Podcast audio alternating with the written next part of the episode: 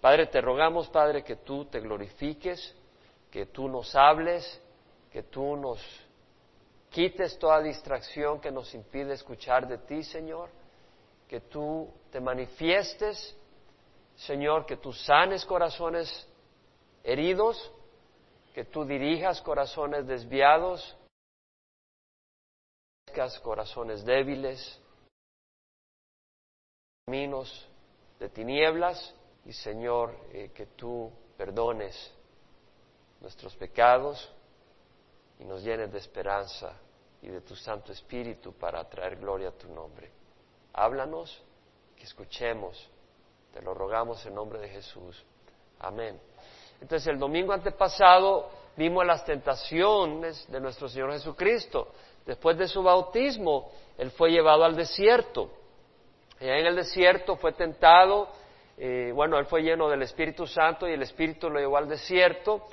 Y luego eh, estudiamos eso y ahora estamos en el versículo 12 donde dice el versículo del Señor Jesús.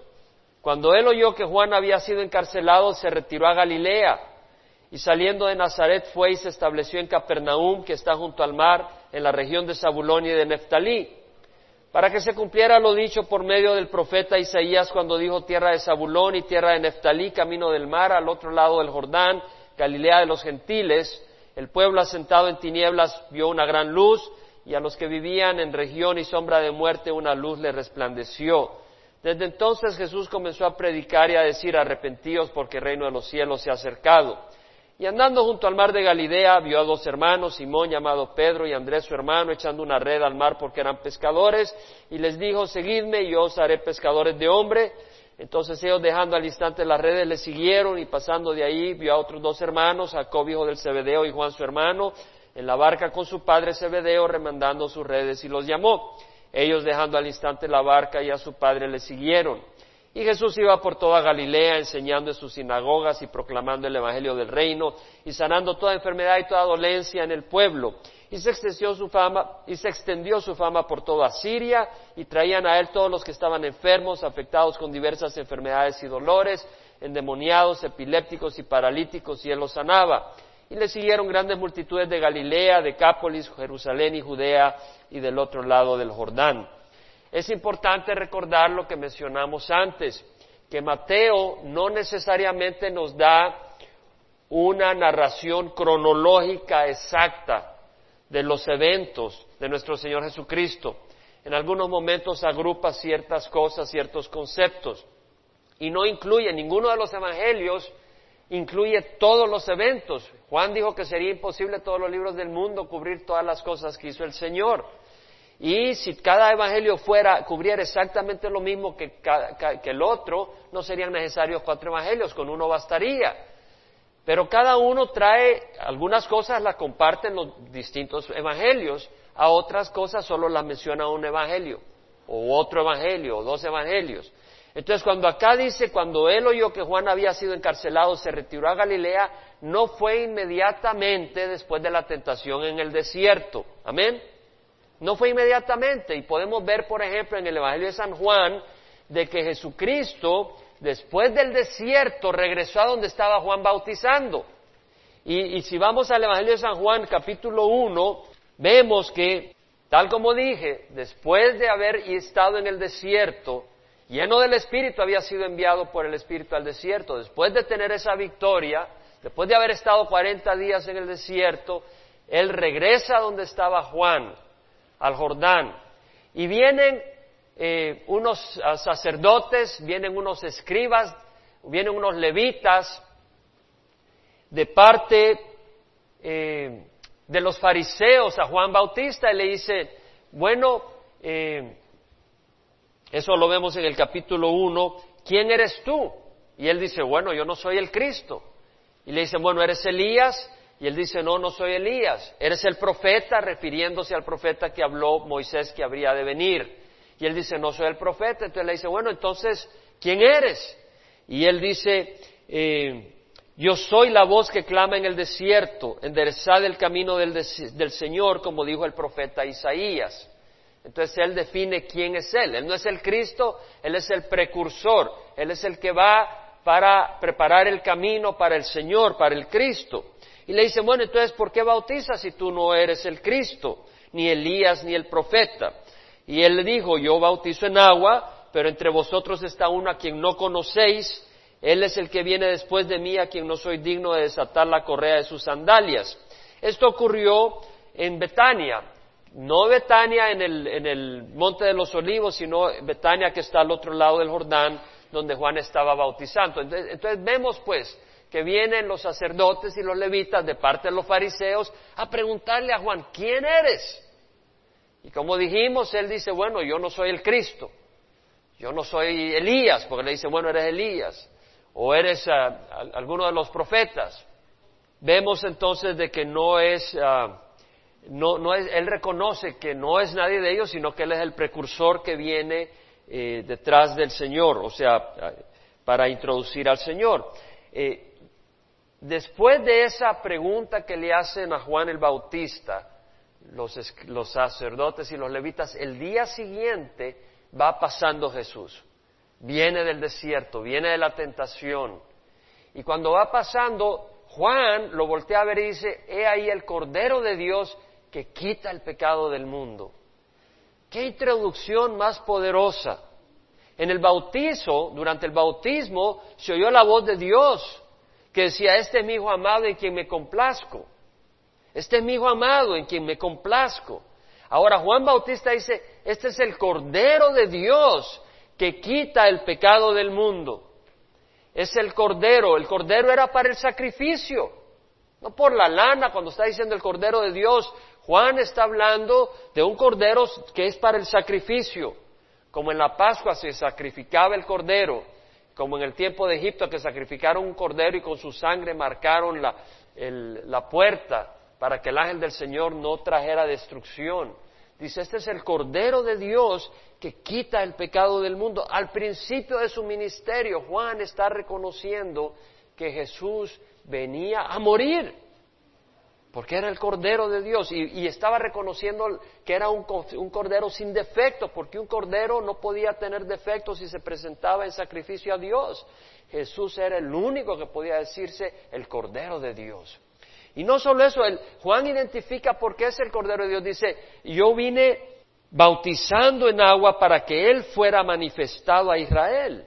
O sea, Él vino bautizando en agua, preparando los corazones un bautismo de arrepentimiento para que la gente estuviera receptiva a la manifestación del Señor. Y no solo eso, sino también porque el mismo Señor que había enviado a, Juan a bautizar con agua, le dijo a quien sobre quien veas descender el Espíritu y posarse sobre él, este es el que bautiza en el Espíritu Santo. Entonces Juan Bautista cuando bautizó a Jesús, él pudo ver el Espíritu Santo descender en forma de paloma y reposar sobre Jesús. Y esa fue la confirmación, además de la voz de Dios que dijo, este es mi Hijo amado en quien me complazco. Entonces Juan Bautista hace otra gran declaración en el Evangelio de San Juan capítulo 1 versículo 34 donde dice, y yo le he visto y he dado testimonio que este es el Hijo de Dios. ¿Qué testimonio más poderoso se oyen al principio del ministerio de Jesús? Primero de Dios, que cuando Él les bautizado dice, este es mi Hijo amado en quien me complazco. Luego vemos el testimonio de Juan Bautista, que dice, es el Cordero de Dios que quita el pecado del mundo. Y luego el testimonio mismo de Juan que dice, este es el Hijo de Dios. Tremendos testimonios. ¿Qué pasa con los sacerdotes? ¿Qué pasa con el, qué pasa con el pueblo de Israel que no reconoce todo esto? Para inmediatamente hubiera una conmoción y, abrazarlo y recibirlo. Al día siguiente de esto, vuelve a pasar el Señor Jesús y dice, he ahí el Cordero de Dios, vuelve a decirlo. Entonces habían dos discípulos de Juan que cuando ven a Jesús siguen a Jesús y eso lo vemos en Juan 1.37. No es que Jesús los haya llamado, ellos siguieron a Jesús. Ellos habían oído el testimonio de Juan Bautista sobre Jesús y siguieron a Jesús. Este es el Cordero de Dios, este es el Hijo de Dios, quiero seguirlo. Nosotros tenemos la gran oportunidad de seguir a Jesús. Nosotros tenemos la gran oportunidad de responder y saber que aquí está Jesús y buscarle y seguirle. Y acá vemos que ellos siguen a Jesús y Jesús se volvió y viendo que le seguían les dijo, ¿qué buscáis? Y esa pregunta te hace el Señor Jesucristo a ti, porque tú tal vez has venido buscando a Jesús. Tú has venido a la iglesia siguiendo a Jesús y Jesús te pregunta, ¿qué buscáis?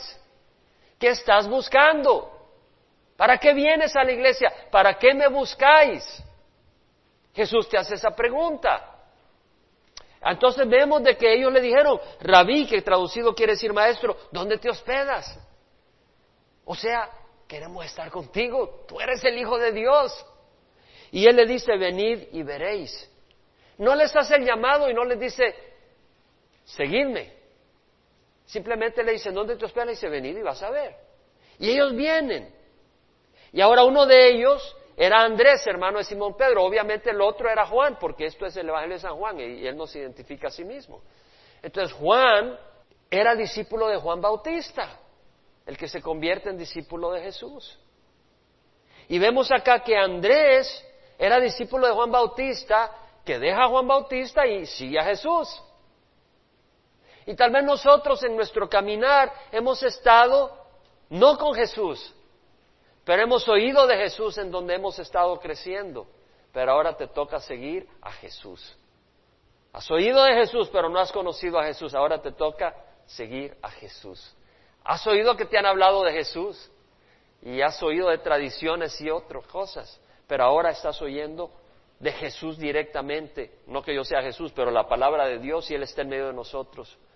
Y entonces tú das ese paso y sigues a Jesús. Ahora vemos de que Andrés cuando se da cuenta de que Jesús, el Hijo de Dios y todo, él va y llama a Pedro, su hermano. Y trae a Pedro y cuando Jesús ve a Pedro, eh, le dice, tú eres Simón.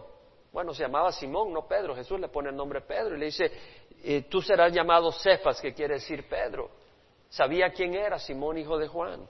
Y el día siguiente, el segundo día, después de cuando vinieron a preguntarle a Jesús quién era, Jesús se propuso salir para Galilea y en el camino encuentra a Felipe y le dice, sígueme.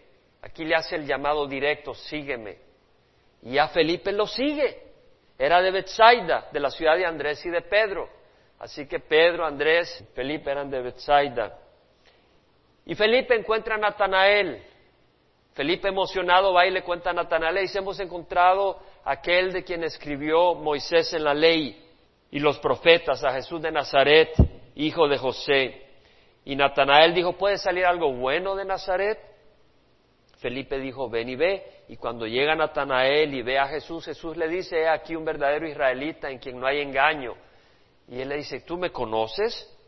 Y Jesús le respondió, antes de que Felipe te llamara, te vi bajo la higuera y Natanael dice, Rabí, tú eres el Hijo de Dios, tú eres el Rey de Israel. Él, se impresiona al ver que Jesús sabía dónde él había estado y, sabía que esa revelación era de Dios. Y Jesús le dice, porque te dije que te vi debajo de la higuera, crees cosas mayores que esta verás. En verdad, en verdad os digo que verás el cielo abierto y los ángeles del cielo subiendo y bajando sobre el Hijo del Hombre. Entonces vemos Estoy compartiendo esto porque aquí vemos un encuentro de Jesús con sus discípulos, los que serían sus discípulos. Esto es antes que fuera Galilea, esto es antes que fuera encarcelado Juan el Bautista. Este estas cosas ocurren.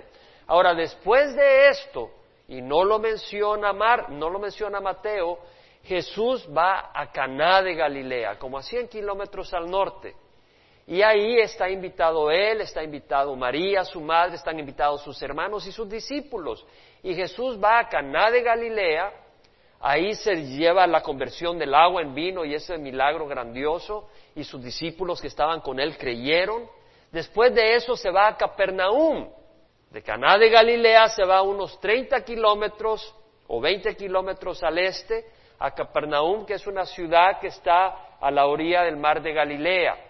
Y se queda ahí poco tiempo, poco tiempo, pero hace señales, hace milagros.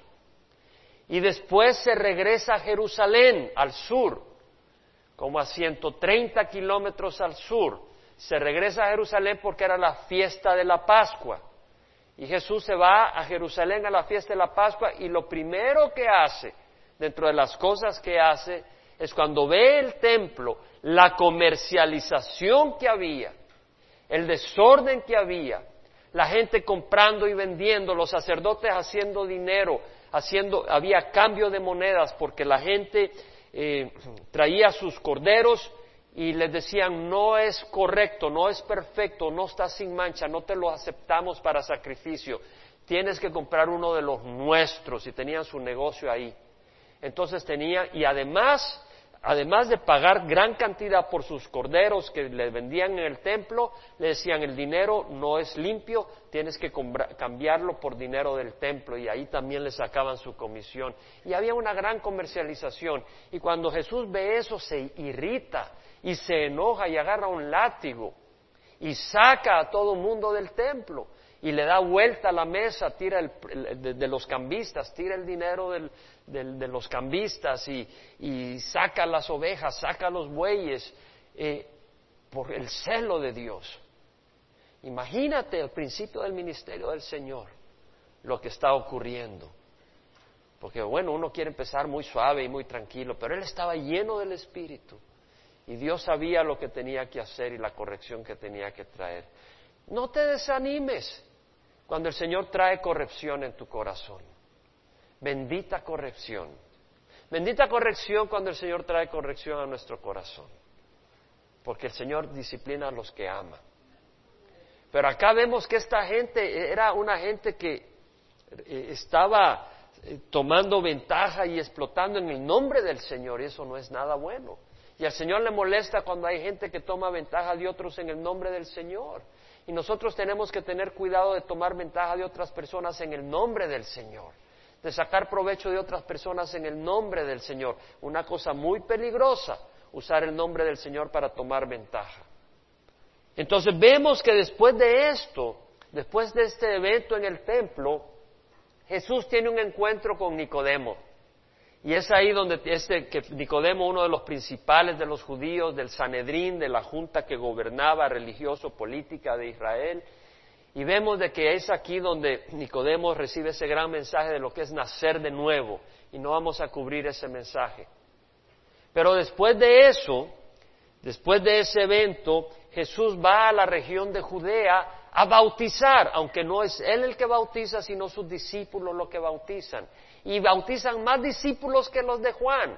Y vinieron algunos a, hacerle notar eso a Juan y dice, hey, uno no puede recibir nada que no venga del cielo. Yo ya les dije que yo no soy el Cristo, yo necesito disminuir y él necesita crecer. Él reconoce a quién, era Jesús y se alegra. Dice, hey, el amigo del novio se alegra cuando él viene y tiene a la novia. Después de esto es que Jesús dice, bueno, vamos para Galilea, porque es cuando entonces eh, han encarcelado a Juan y él sube hacia Galilea. En el camino hacia Galilea pasa por Samaria y tiene un encuentro con la samaritana. Ya se acuerdan de ese pasaje donde el Señor eh, trae eh, un movimiento muy especial en Samaria y muchos creen en él. Y es ahí entonces donde llegamos al capítulo 4, versículo 12, donde dice, cuando él oyó que Juan había sido encarcelado, se retiró a Galilea. Todo lo que acabo de mencionar no está en Mateo. Y no voy a hacer el esfuerzo en toda la enseñanza de Mateo de incluir todos los eventos que ocurrió en los cuatro evangelios.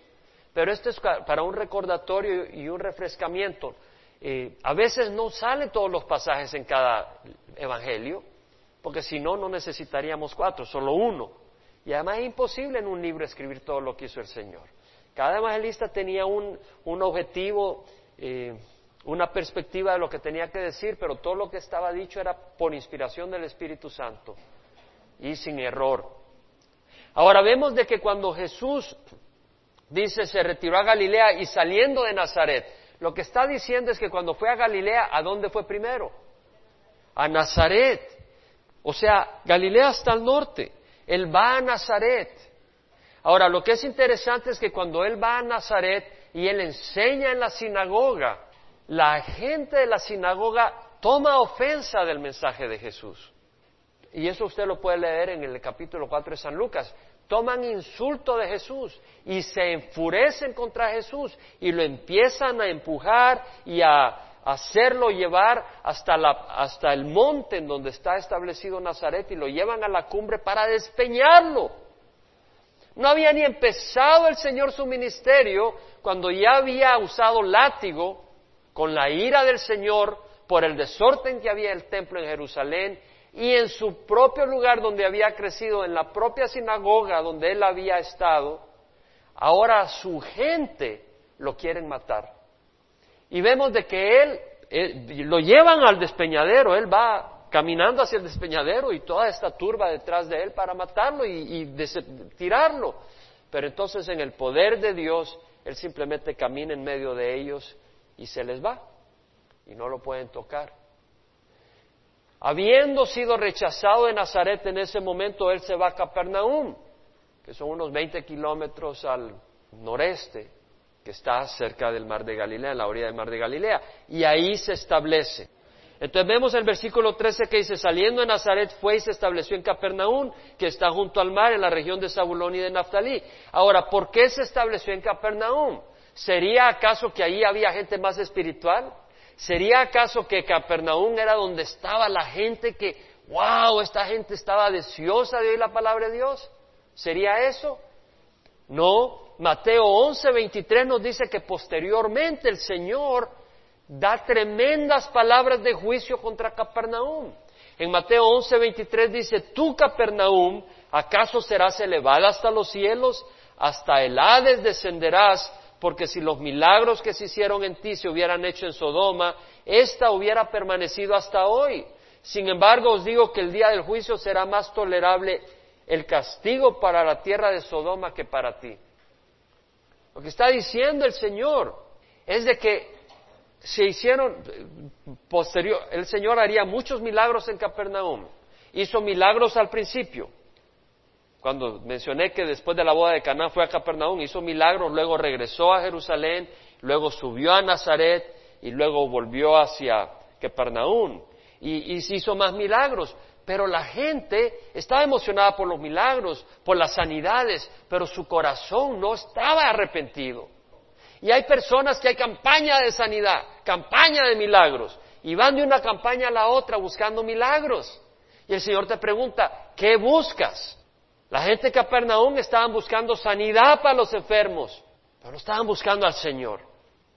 El Señor llamaría a muchos de sus apóstoles. Mateo, por ejemplo, fue llamado ahí, en Capernaum, y, muchos de los, todos los apóstoles, excepto Judá, eran de Galilea.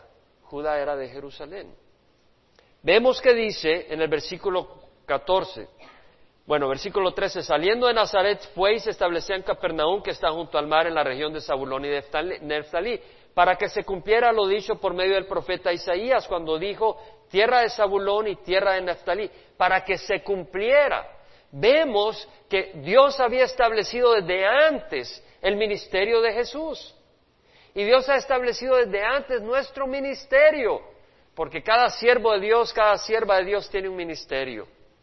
Y Dios lo ha establecido. Jesús dijo, yo no puedo hacer nada por iniciativa mía, como oigo juzgo. Y mi juicio es justo porque no busco mi voluntad, sino la de aquel que me envió. Nosotros debemos de buscar conocer la voluntad de Dios. Él es el que pone en nosotros tanto el querer como el hacer para su beneplácito. Entonces, la voluntad de Dios no es algo que vamos a querer rechazar. Él pone en nuestro corazón ese deseo. Si estamos caminando en el Espíritu. Debemos de discernir la voluntad del Señor. Entonces vemos que el Señor ya había escrito con anterioridad que Jesús iba a ministrar, iba a estar en la tierra de Zabulón y tierra de Neftalí, camino del mar, al otro lado del Jordán, Galilea de los gentiles. Zabulón y Neftalí en la zona de Galilea. En Zabulón está Nazaret, donde Jesús creció. Neftalí está Capernaum, la ciudad en donde se estableció Jesús al noroeste de Galilea. El pueblo asentado en tinieblas vio una gran luz. Había tinieblas en esa gente, había opresión, había tristeza, había desesperación. A los que vivían en región y sombra de muerte una luz le resplandeció. Vamos a Isaías capítulo 9, versículo 1. Isaías 9.1 vemos ahí cómo Isaías 700 años había profetizado antes de que esto ocurriera. No habrá más lobreguez para la que estaba en angustia, como en tiempos pasados él trató con desprecio a la tierra de Zabulón y a la tierra de Naftalí, pero después la hará gloriosa por el camino del mar al otro lado del Jordán, Galilea de los gentiles. ¿Qué está diciendo Isaías?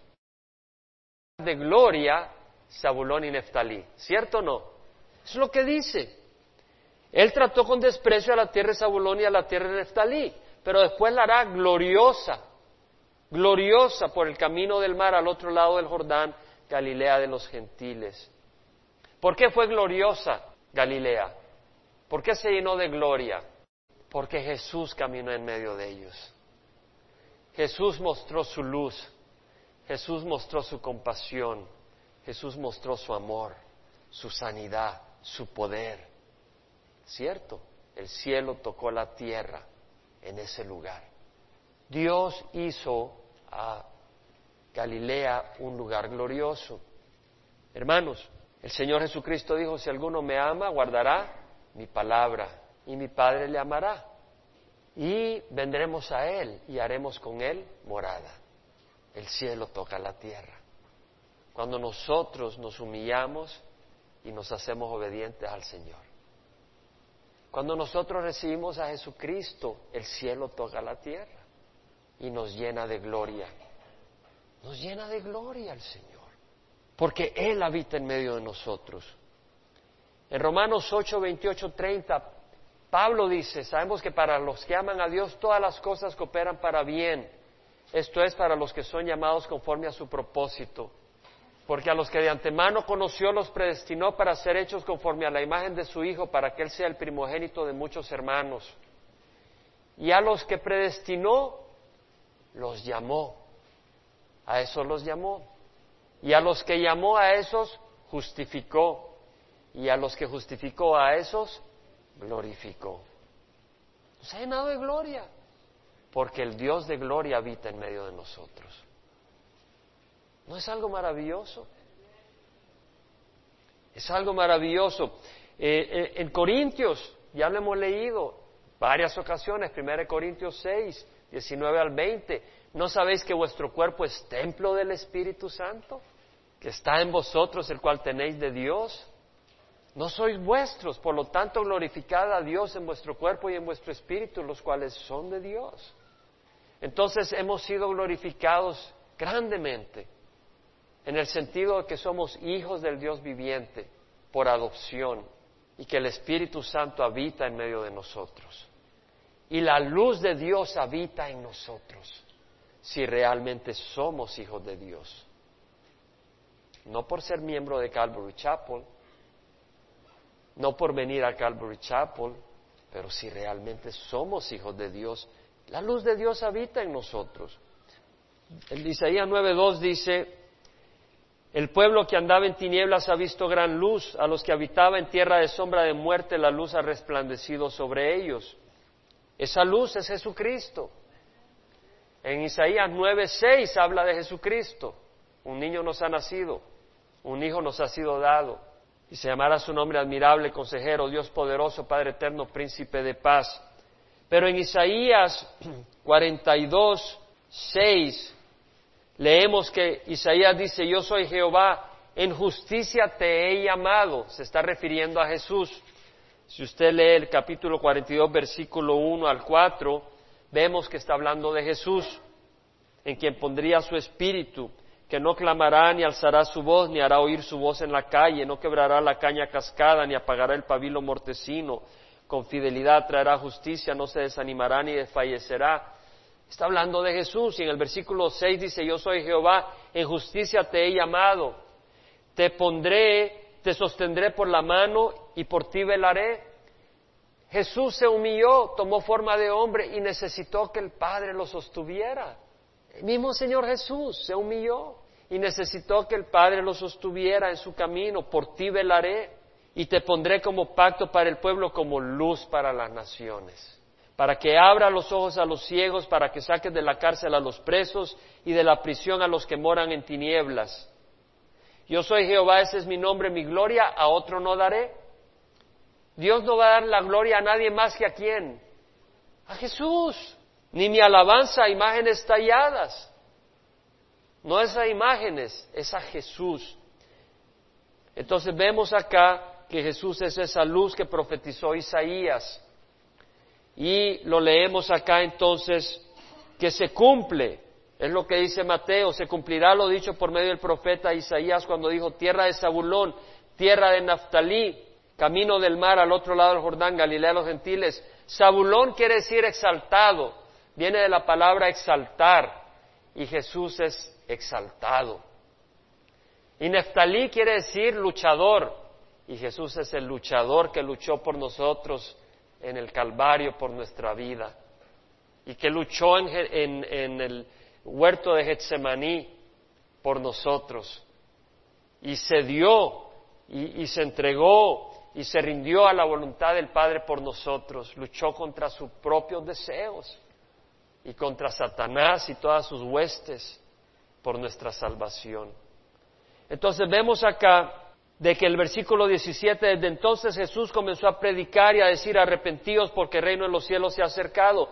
Jesús empezó a predicar. La palabra predicar ahí, esquerizo, en el griego quiere decir proclamar, como un mensajero oficial que proclama un mensaje con toda formalidad y autoridad que debe ser oído y obedecido. Como cuando el rey mandaba un mensaje a una aldea para decir, acá tenemos que hacer tal y tal y tal cosa. Y había que escucharlo porque el rey hablaba. Era una proclamación oficial. Y acá lo que está diciendo es de que el Señor comenzó a predicar, a proclamar en forma formal, en forma seria, con toda la autoridad y la seriedad del caso su mensaje y a decir, arrepentíos porque el reino de los cielos está cerca. ¿Qué fue lo que dijo? Arrepentíos porque el reino de Dios se ha acercado. Si usted se va una página atrás a Mateo 3, 2, ¿cuál fue el mensaje de Juan Bautista? Exactamente el mismo mensaje. Arrepentíos porque el reino de los cielos se ha acercado.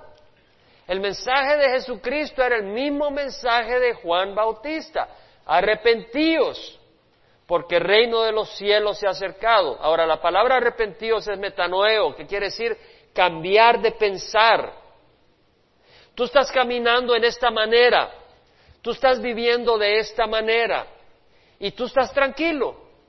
Sientes un poco de inquietud, sabes que tal vez no está bien, has robado acá, estás viviendo en fornicación, estás usando esto, estás tomando drogas, alcohol, estás robando, estás mintiendo, estás viviendo de esta manera o de la otra manera. Y, tú crees de que la vida puede seguir así. Y el Señor dice, no, tienes que cambiar. Tienes que decir, no puedo vivir una doble vida. No puedo tener paz con Dios y paz con Satanás. No puedo tener armonía con el pecado y armonía con Dios. Entonces el mensaje de Jesús era arrepentíos porque el reino de los cielos se ha acercado. Ese fue el mensaje de Juan Bautista. Fue el mismo mensaje de Pedro. Cuando Pedro predicó en Pentecostés que vino el Espíritu sobre los discípulos y, empezaron a hablar en lenguas y la gente se le rodeó porque eh, hubo sonido fuerte de viento como trueno y, llegaron a ver qué estaba pasando. Eh, Pedro da un mensaje poderoso por el Espíritu y cuando la gente eh, es tocada por el mensaje de Pedro, es tocada por la palabra de Dios, él dice, sepa pues con certeza toda la casa de Israel que a este Jesús a quien vosotros crucificasteis, Dios le ha hecho Señor y Cristo. ¡Wow! ¿Y ahora qué hacemos? dijeron. Literalmente, ¿qué haremos? Y en Hechos 2.38 leemos que Pedro les dijo, arrepentíos y sed bautizados cada uno de vosotros en el nombre de Jesucristo para perdón de vuestros pecados y recibiréis el don del Espíritu Santo. ¿Cuál era el mensaje de Pedro? Arrepentíos. Bueno, posteriormente Pablo, cuando va a Atenas, y eso lo vemos en Hechos capítulo 17, vemos en el versículo 16 que el espíritu de Pablo se enardecía al ver los ídolos que habían en la ciudad. Todo el mundo adoraba a este ídolo, al otro ídolo, a este Dios, al otro Dios. Y el corazón de Pablo se agita y empieza a predicar en el aerópago.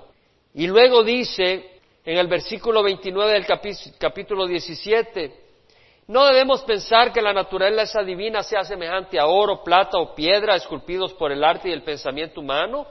Por tanto, habiendo pasado por alto los tiempos de ignorancia, Dios declara ahora a todos los hombres en todas partes que se arrepientan. ¿Cuál fue el mensaje de Pablo? Arrepentíos. Tengamos cuidado, tenemos que llevar un mensaje de arrepentimiento. Y a veces, mira, cuando yo recibí al Señor, a todo el mundo le decía que había que arrepentirse y me tiraban piedras y de todo. Y a veces para que te oigan tienes que ir con un poco más de calma. Pero a veces entramos con tanta calma que pasas por ahí ni se dieron cuenta que pasaste y no llevaste el mensaje de arrepentimiento. Amén. Necesitamos del Señor. Yo necesito del Señor, hermanos. Ustedes necesitan del Señor. Necesitamos invitar a la gente al arrepentimiento. Ese mensaje no ha cambiado. No podemos entrar al reino de los cielos sin arrepentimiento. Juan 3:34 dice, aquel a que Dios ha enviado habla las palabras de Dios, pues Él da el Espíritu sin medida. Nosotros debemos de hablar el mensaje del Señor y tenemos que invitar a la gente al arrepentimiento. ¿Podemos decir amén? Pero ¿podemos invitar a la gente al arrepentimiento si nosotros no nos hemos arrepentido? Sería una hipocresía. Necesitamos caminar con el Espíritu arrepentido. ¿Podemos decir gloria al Señor? Gloria al Señor. Entonces vemos el versículo 18 que andando junto al mar de Galilea vio a dos hermanos. Ahora van a entender por qué me detuve en Juan cuando hablé del encuentro que tuvo Jesús con Juan y con Andrés y con Pedro. Ahora lo van a entender porque el pasaje que sigue no es el mismo, es otro incidente.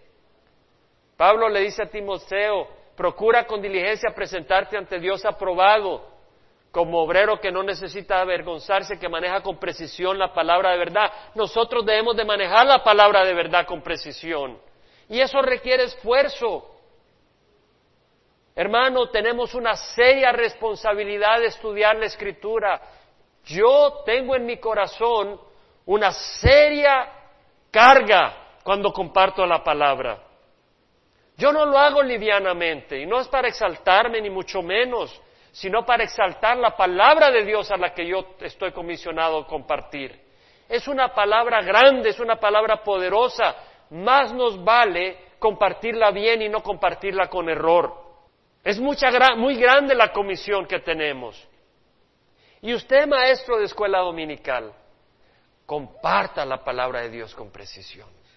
Porque el que los pequeñitos no estén acá no es porque sean menos, pero porque hay que enseñarles a su nivel. Y ellos no necesitan ser enseñados error. Necesitan enseñar, ser enseñados con la misma claridad y con, pero a su nivel, pero con la misma pureza la palabra del Señor. ¿Podemos decir amén? Amén, hermanos. Entonces vemos acá eh, eh, que, en el versículo 18, andando junto al mar de Galilea, aquí ya no está en Jordán, sino en el mar de Galilea, y vi a dos hermanos, Simón llamado Pedro y Andrés su hermano echando una red al mar porque eran pescadores y les dijo, seguidme y yo os haré pescadores de hombres. Vemos que aquí es en el mar de Galilea, no en el Jordán. Alguno dirá, algún incrédulo, ves que se contradicen. Necio, son dos eventos distintos. Vemos que en el primer evento Jesús le dijo, ven y sígueme, ven y ved. O sea, ven donde me, hospedo. Pero no los había comisionado todavía. Por supuesto que ellos le siguieron y andaban por arriba y para abajo. Sí había, le había dicho a Felipe, seguirme. Y, ellos se mostraron interesados y estaban siguiendo a Jesús por aquí y por allá. Pero ahora vemos de que ellos están pescando, echando una red al mar, porque era pescador, y le dijo, seguidme y yo os haré pescadores de hombres. Entonces ellos dejando al instante las redes le siguieron y pasando de ahí vio a otros dos hermanos, Jacobo hijo de, Zebedeo, de Zebedeo y Juan su hermano en la barca con su padre Zebedeo, remendando sus redes y los llamó. Y ellos dejando al instante la barca y a su padre le siguieron. Vemos acá que Jesús les dice, seguidme, pon atención. Jesús le dijo a Juan y a Andrés, ¿qué buscáis? ¿No? cuando estaban ahí por el Jordán. Ahora les dice, seguidme. Seguir al Señor. El Señor está diciendo, seguidme. Hay una gran autoridad ahí. Decirle a un hombre ya maduro, con su negocio de pescar, casado, decirle a un hombre, deja tu vida y sígueme a mí, deja tus sueños, sígueme a mí, requiere mucho poder, mucha autoridad. Y Jesús dice, seguidme. O sea, venid en pos de mí. Eso es lo que quiere decir. Es más que una invitación. Porque tú puedes decir, ¿sabes qué? Vamos a ir a comer eh, unos ice creams a las tres de la tarde. Eh, no sé, puedes ir, puedes ir con nosotros o si tienes otra cosa, mira lo que haces. Pero acá vemos la autoridad de Jesús, seguidme. Es decir, yo soy el pastor y tú eres una oveja. Tú necesitas de mí, yo necesito guiarte. Tú necesitas que yo te guíe. Seguidme. Yo te he creado para mi placer. Yo te he creado para mí. Seguidme, dice el Señor. Él tiene la autoridad del Creador. Yo te he creado, no vas a hallar reposo en tu corazón si no caminas conmigo. ¿Quién puede decir amén a eso? No vas a hallar reposo en el corazón hasta que camines con Jesús. Y no puedes decir que caminas con Jesús y caminas en la oscuridad. Seguir implica acción, requiere la mente. Si tu cerebro no funciona, no sigues a nadie, ¿cierto? Tu cerebro tiene que funcionar. Con la mente tienes que decir, voy a seguirte. Requiere tus ojos.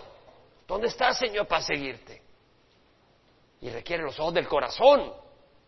Requiere los ojos físicos. ¿Dónde estás, Señor? Estoy hablando simbólicamente ya acá. Requiere eh, los oídos. Señor, no te veo en toda esta multitud. ¿Dónde estás, Señor? Oh, ahí está la voz del Señor. Allá está. A veces no vemos en la neblina pero oímos la voz del Señor.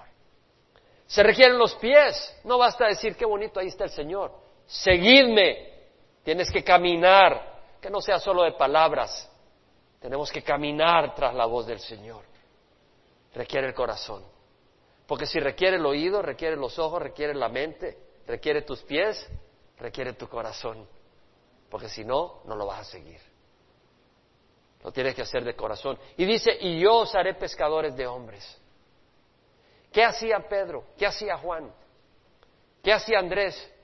¿Qué hacía Jacobo? Pescaban peces. Y la lleva a un nivel sumamente superior. De pescar peces van a pescar almas para Cristo. Qué comisión más elevada, ¿no? Qué cosa más exaltada. De pescar peces a pescar almas. Y me puse a pensar y dije, ¿sabes qué? Si tú eres carpintero, el Señor, el Señor te llama de construir techos y refugios a construir el reino y brindar refugio para el alma abatida. ¿Sí me entiendes? Tú preparas estructuras y puertas. Tal vez tú haces puertas para que la gente entre a una casa y el Señor te puede usar como carpintero celestial para presentar la puerta reina de los cielos. El Señor siempre va a agarrar nuestra profesión y nos va a dar una profesión más exaltada. Si eres chef de cocina, tú ahora preparas alimento para el estómago y puedes presentar el alimento de vida para el alma hambrienta. Tal vez tú eres fontanero y el Señor te llama de destapar tuberías y de poner tuberías de agua a hacer una tubería donde fluye agua viva. ¿Cierto? Para dar de beber a las almas sedientas. Tal vez eres médico y arreglas el corazón, el cerebro, pero mira, el Señor te puede usar para sanar el corazón del, hombre, no físico, sino el alma y su mente. La química, y ese era mi trasfondo, me gustaban las explosiones y los cambios, y agarraba una cosa y otra, y, y salía un cambio, una transformación. Se forma un sólido. y se deposita un sólido. O puedes agarrar un sólido y le echas un líquido y se disuelve como agua. Todas las cosas me fascinaban. O agarrabas una cosa de un color y agarras otra de otra y se, y se hace transparente. Reacciones químicas como magia. Y el Señor me ha permitido ver transformaciones más radicales, de vidas transformadas para la eternidad. Y me han permitido ver milagros más poderosos que una explosión. Milagros que solo Dios puede hacer. Dejando las redes. Y es que para seguir tienes que dejar algo, ¿cierto? Si tú estás aquí en Portola y te digo, sígueme, tienes que dejar Portola. Porque si te quedas no puedes seguirme y si me sigues no te quedas en Portola porque vamos para el parque, ¿no? Entonces no puedes seguir si no dejas. Y vemos de que ellos dejan otras opciones y vemos acá que dejan las redes. Las redes eran su fuente de ingreso. Lo que quiere decir no es necesariamente que dejes tu trabajo a menos que Dios te llame y si Dios te llama tienes que hacerlo. Yo en el 2002 sentí ese llamado. Lo sentí desde hace mucho tiempo, pero no sabía el tiempo del Señor. Y en el 2002 dejé mis redes porque sabía que tenía que hacerlo. Y el Señor fue fiel y ha sido maravillosamente fiel. Dejé mis redes. Pero si el Señor te tiene en un trabajo, lo importante es que el trabajo no te tenga a ti. ¿Sí me entiendes? Y que entonces tú puedas ser útil al Señor. Y dice que al instante, dejaron al instante las redes y le siguieron. Y de eso consiste de seguir al Señor. Vemos entonces de que, versículo 23, Jesús iba por toda Galilea enseñando en sus sinagogas y proclamando el Evangelio del Reino y sanando toda enfermedad y toda dolencia en el pueblo. ¿Qué es lo que hacía Jesús? Enseñar enseñar la palabra. ¿Cierto? ¿Qué hacía además? Proclamar el Evangelio, es distinto. La proclamación del Evangelio es arrepentíos, porque el reino de los cielos se ha acercado. Es un llamado al arrepentimiento, es un llamado a conocer y a poner la fe en Jesús. Y la enseñanza es la enseñanza de las verdades de la palabra de Dios. Y sanando toda enfermedad y toda dolencia en el pueblo. Jesús tenía una preocupación por la necesidad física de la gente. Y se extendió su fama por toda Siria y traían a él todos los que estaban enfermos, afectados con diversas enfermedades y dolores, endemoniados, epilépticos, paralíticos, y él los sanaba. Y le siguieron grandes multitudes de Galilea, al norte, de Cápolis, al este del mar, del, río Jordán, al sur del mar eh, de Galilea, Jerusalén y Judea y del otro lado del Jordán. ¿Cuál fue el mensaje que predicó Jesús? Arrepentidos. Nos quedó grabado, ¿verdad? ¿Y qué mensaje tenemos que invitar a las otras personas a recibir? Arrepentirse. Tal vez el Señor te habla hoy, cierra los ojos, y que necesitas arrepentirse de algo. Bueno, no podemos jugar con Dios. Y el arrepentimiento tiene que dar fruto. Tiene que mostrar su obra el arrepentimiento. Tiene que haber cambio de actitud y de acción. Y luego qué hermoso que el Señor dice, seguidme. Qué hermoso. Qué privilegio. Dice, si alguno quiere venir en pos de mí, Niéguese a sí mismo, tome su cruz cada día y sígame. Él está diciendo, si alguno quiere venir en pos de mí, ¿quieres venir en pos de Jesús? Gloria al Señor. El Señor dice, seguidme. Padre, te damos gracias por tu palabra tan hermosa, Señor. Te rogamos, perdone nuestros pecados, nos limpies de toda maldad, Señor y nos ayudes a caminar en tu luz y en tu amor. En nombre de Jesús. Amén.